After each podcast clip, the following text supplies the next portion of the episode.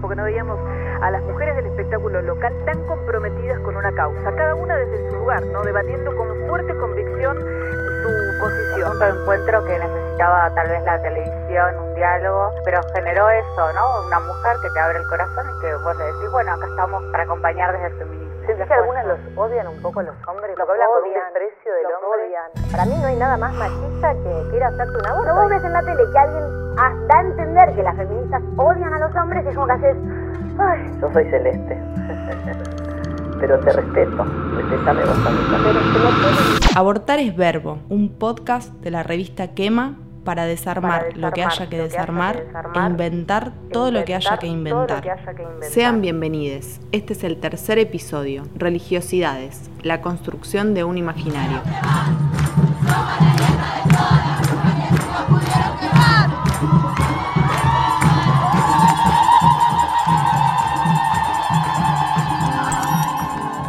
Desde hace algunos años, y particularmente desde el 2018 para acá, la discusión sobre el aborto legal marcó fuertemente la agenda de los medios de comunicación y empezaron a resonar ciertos discursos que abonan a la construcción de un imaginario sobre la relación entre religiosidades y aborto. ¿Cuáles son esos discursos? ¿Qué función cumplen los dispositivos culturales y educativos en la transmisión de sentido sobre esto?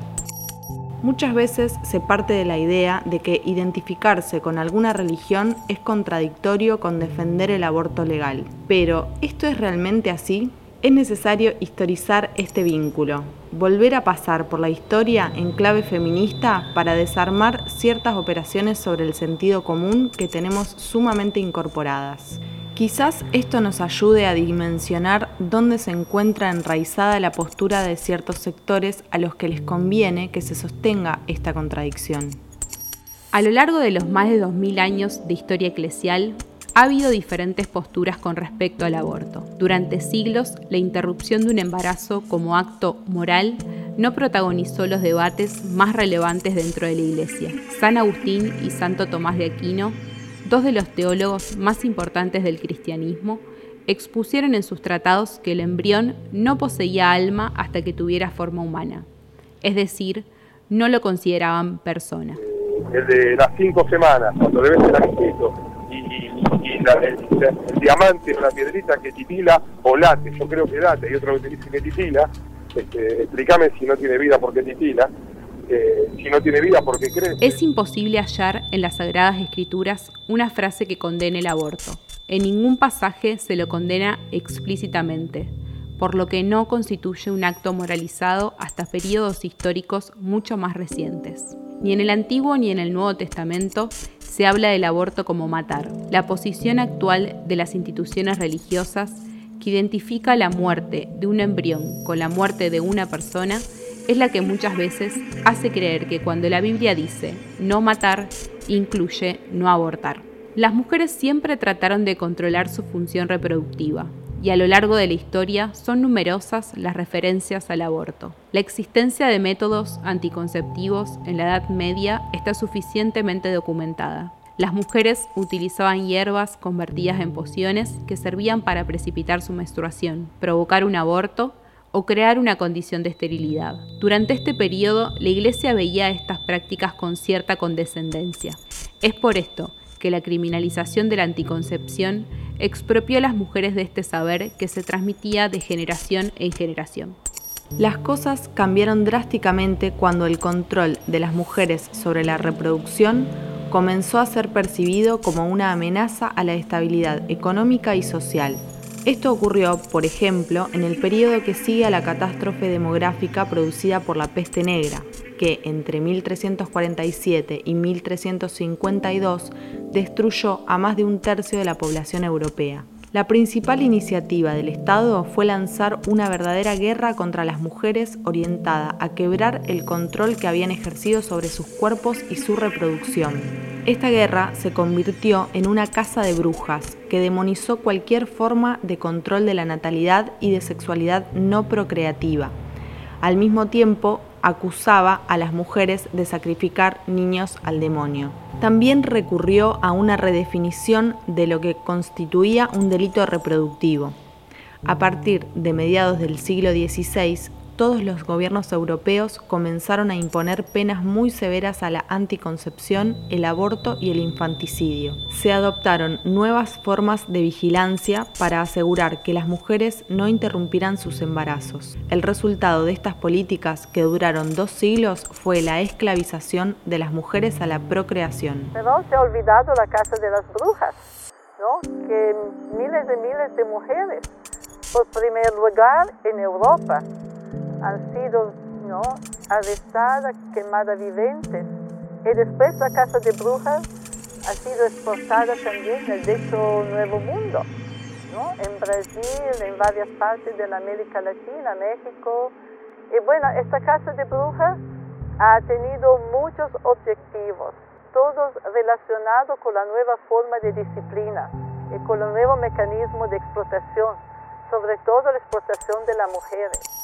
Si en la Edad Media las mujeres habían podido usar distintos métodos anticonceptivos y habían ejercido un control indiscutible sobre el proceso de parto, a partir de ahora sus úteros se transformaron en territorio político. Con esto queremos decir que la condena cristiana es absolutamente inédita, ya que ver el mal en el aborto constituyó una invención. En nombre de la naturaleza, la Iglesia restringió el sexo a la reproducción. Hoy el uso de anticonceptivos ya no es para la iglesia peor que el aborto, pero sigue siendo pecado. Es corriente interpretar que esta censura deriva de la prohibición del placer sexual por sí mismo. El fenómeno del placer sexual se constituyó en uno de los mayores desafíos de la teología. Hasta el año 1859, la Iglesia no consideró al embrión precoz como un ser humano. Recién allí, con el papado de Pío IX, se decretó que los embriones poseían alma desde el momento de su creación.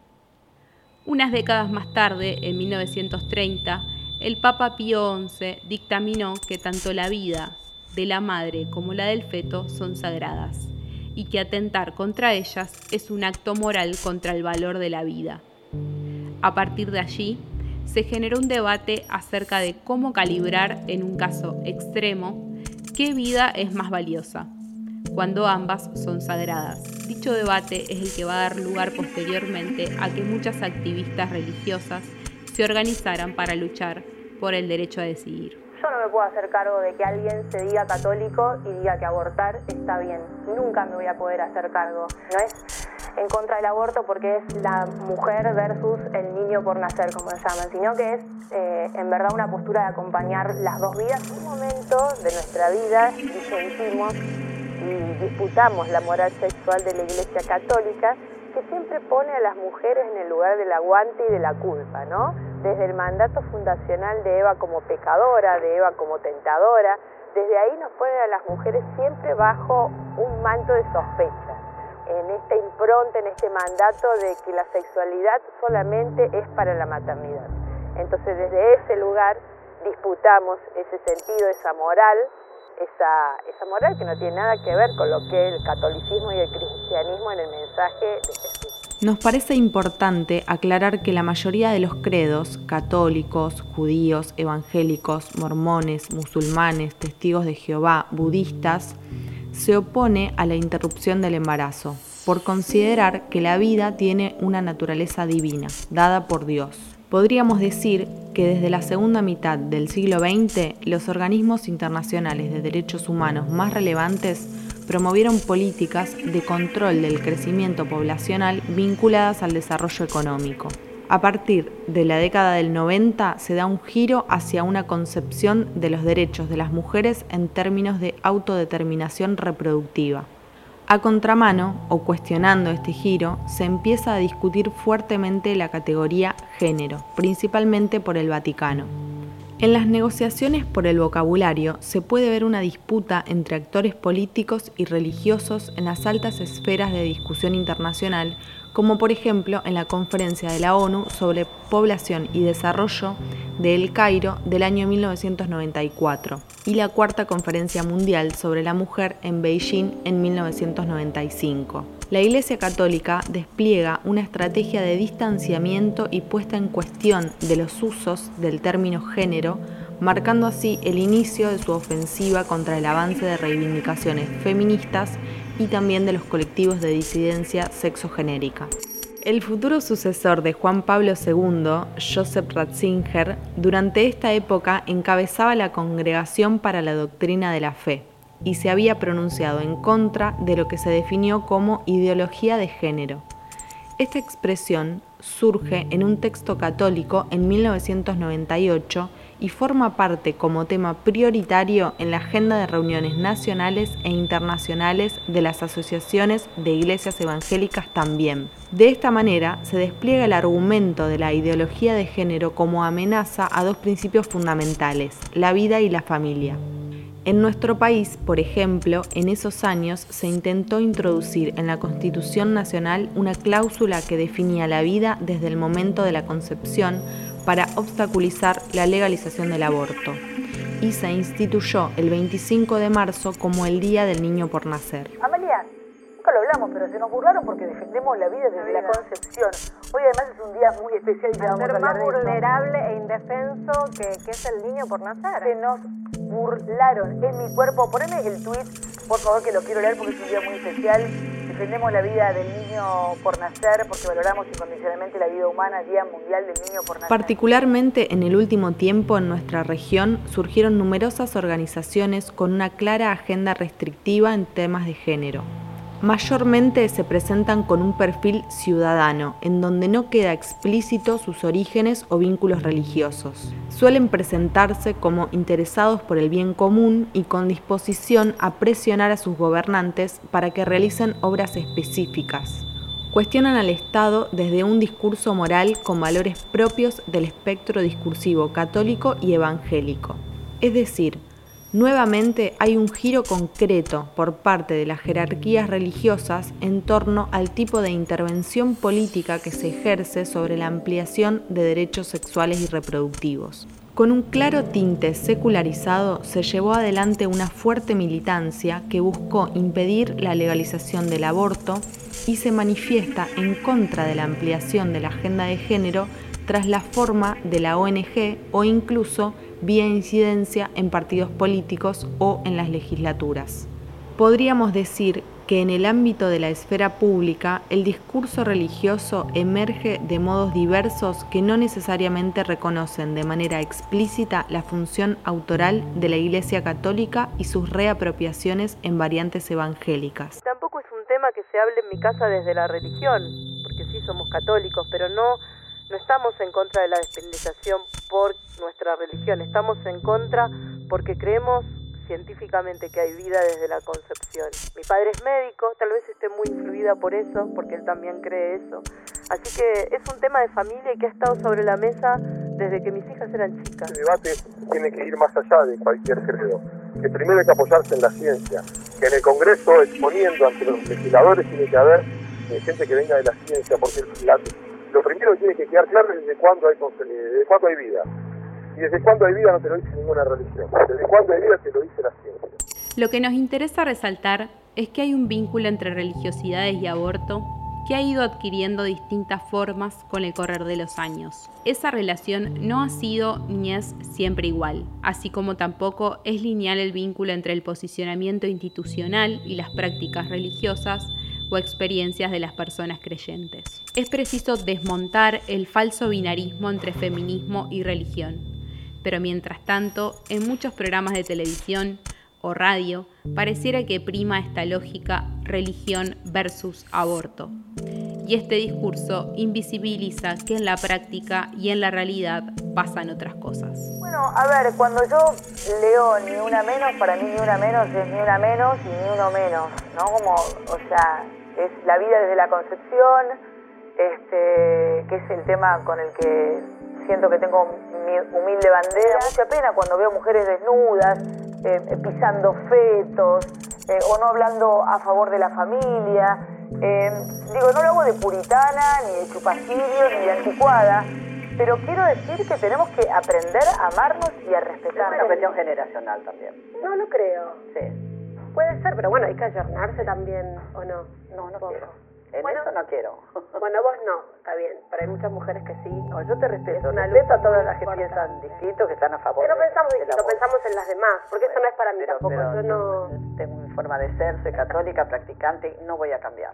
Yo no te voy a convencer y vos no me vas a convencer. Yo no quiero Y a los señores me parece que es un tema que no les interesa. Muchas veces pareciera que asumirse creyente se convierte en un punto de partida que explica por sí mismo el desacuerdo y la condena al aborto. Hablabas de este testimonio tuyo justamente, más allá de esto, de este caso puntual del, de tu testimonio pro vida, hablabas también de tu testimonio a favor de la fe. Y yo justamente te vi varias, en varias oportunidades en televisión haciendo hincapié y haciendo referencia en que sos una persona de fe. Por ahí, en un ámbito que está secularizado, que no es tan, tan afín con lo religioso, digamos. Para el oyente que te está escuchando, Gastón, del otro lado, ¿por qué estás a favor de la vida? Porque yo estoy en contra de todo lo que eh, se piense como solución a partir de la muerte. ¿Por qué uno primero no puede decir lo que piensa, el discurso tiene que ser único? ¿Y por qué se ataca a una mujer, otra mujer, que está diciendo, mirá, yo creo en la vida desde la concepción, tu cuerpo, si quieres cortarte un brazo, si tu cuerpo es tuyo. ¿Es tuyo tu cuerpo? Cortate un brazo, si total es tuyo. Ahora, como tenés un bebé en la panza, hay una vida más. Decíamos que en las distintas instancias de la religión se sostienen posturas muy diversas. Hay muchas mujeres y personas LGBTQ que se organizaron a partir de identificarse como creyentes y como parte del movimiento de los feminismos. La discusión alrededor de la legalización del aborto dejó claro que, por abajo, en las bases y en los barrios, pasan otras cosas. me nombro católica, eh, fui bautizada, pero tenemos una decisión, somos feministas también y defendemos los derechos de las mujeres y estamos en contra de lo que dice la jerarquía con respecto a toda la agenda de, la- de- de las mujeres y especialmente la agenda del aborto. Creo que la juventud tiene que cuestionar fuertemente la posición de la iglesia, de la jerarquía de la iglesia católica con respecto a este tema, porque el aborto clandestino provoca muertes de mujeres y creo que la iglesia no tiene respuesta sobre Mi eso. fe cristiana y mi posición a favor del aborto no están en conflicto, porque sé que esto es una cuestión de derechos humanos y especialmente de derechos de las mujeres. Saber que el ser feminista y ser creyente pueden ir de la mano. Las personas cristianas podemos estar a favor del aborto legal, porque justamente Jesús no va a enjuiciarnos por aquello que va, que es una decisión personal de cada una de, los- cada una de nosotras. Esto fue Religiosidades, la construcción de un imaginario. Te invitamos a seguirnos y compartir esta cuenta para escuchar los próximos episodios de la serie Abortar es Verbo, un podcast de la revista Quema.